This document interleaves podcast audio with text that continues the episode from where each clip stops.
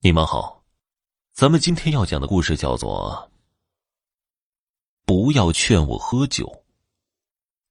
黄涛是做销售的，他每天的工作非常的忙，很多时候还要应酬。他并不喜欢这样的生活，可是为了生存，他不得不接受这一切。眼看就要到了年关，黄涛的任务还没有完成。他急得像热锅上的蚂蚁。如果任务完不成的话，他的位置就不保了。黄涛转头看了看，那个入职不久的年轻人，他不但完成了任务，而且业绩还排名第一。看到虎视眈眈的看着自己，黄涛打了个冷战。现在的年轻人真是不得了，他们充满了干劲儿。每天就像打了鸡血一样。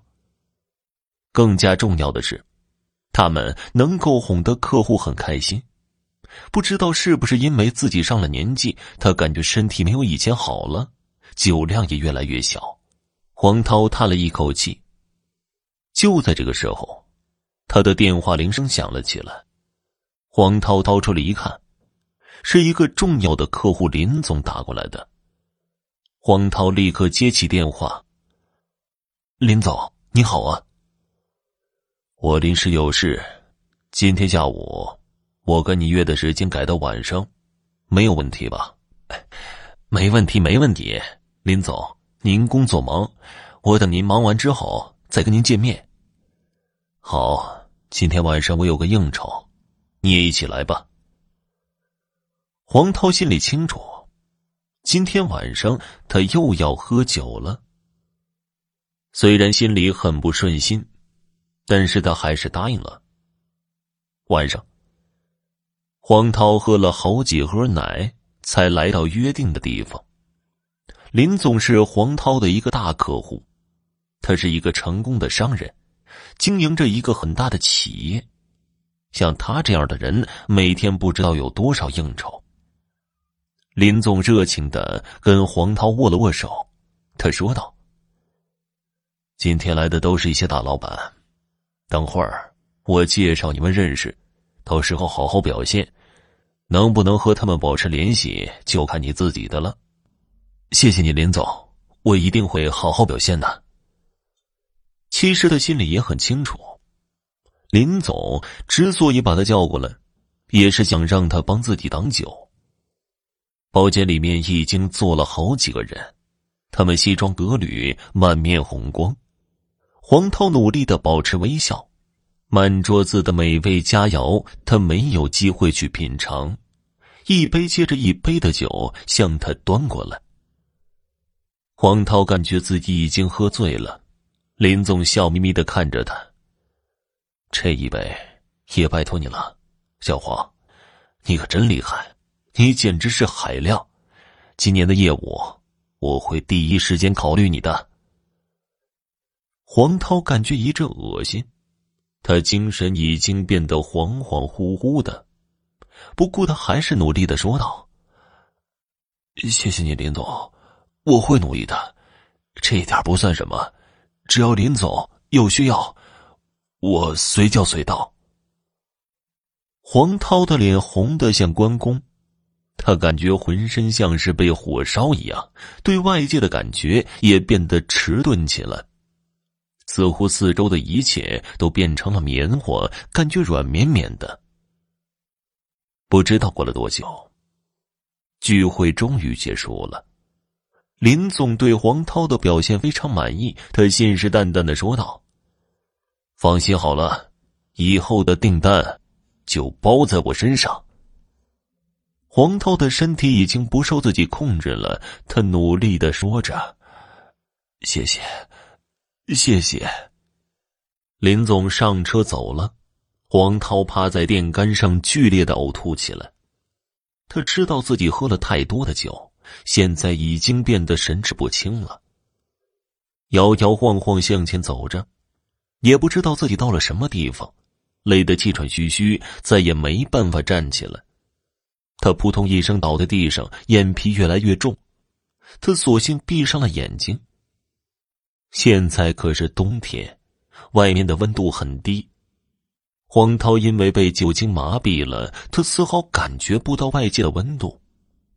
他在地上睡了一晚上。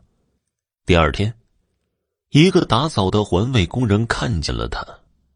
环卫工人吓得够呛，在巷子里躺着一具尸体，不管是谁都会被吓得尿裤子吧。黄涛做了别人的挡酒神器，把自己的小命都给赔了进去。桌子上的那些人就好像是酒不要钱一样，一个劲儿的劝自己喝。为了自己的业绩，为了能和他们攀上关系，黄涛拼命的喝酒。似乎酒喝的多，他们的关系就会更进一步。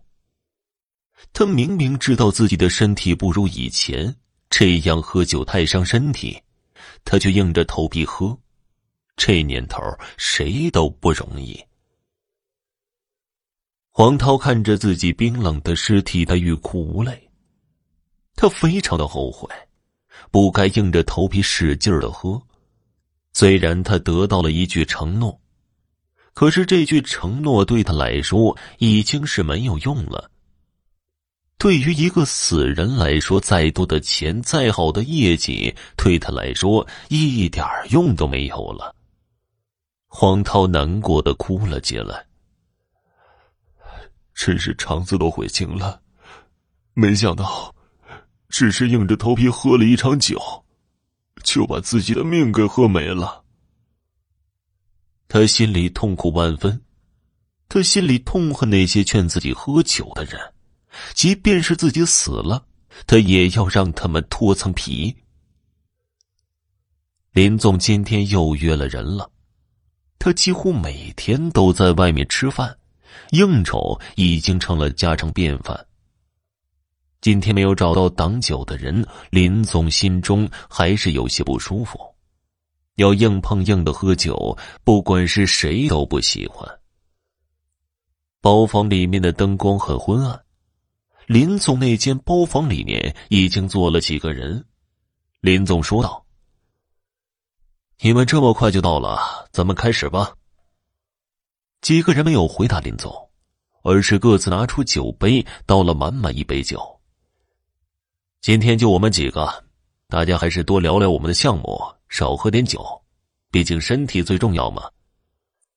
一个尖利的声音响了起来：“先喝一杯。”声音很坚定，有一种不可抗拒的力量。林总觉得声音很熟悉。可是他竟然一时想不起来。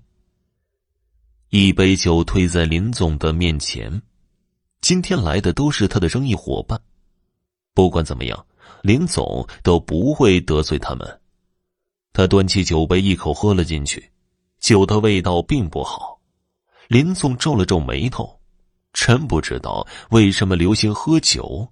一杯酒喝完以后，紧接着。有很多只手递了很多的酒杯过来，每一杯酒都是满的。这是什么情况啊？这些手把酒推到他的嘴边，林总没有办法，就一一的喝了下去。他心里已经开始骂脏话了。这些人简直不要命了，一杯接着一杯的灌自己喝酒。为什么他们所谓的面子要自己用这种方式来证明呢？不过，他以前也是这样捉弄别人的，现在被捉弄的人竟然变成自己了。林总心里非常的愤怒。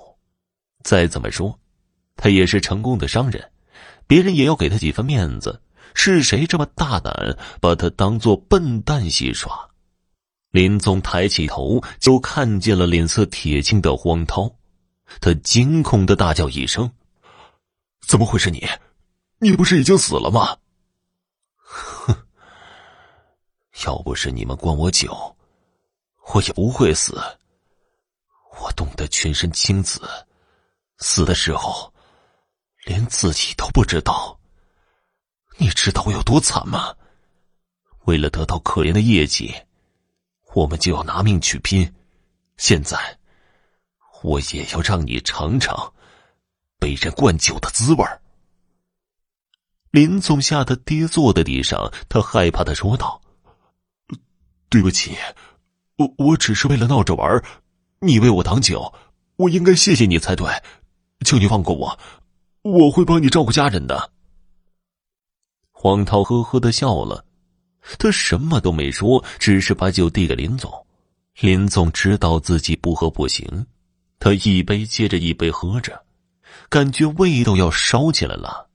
那种感觉简直是太痛苦了，最后实在忍受不住，他痛哭流涕的说道：“对不起，我实在是喝不下去了，你放过我吧。”他扑通一声跪在地上，不停的磕着头。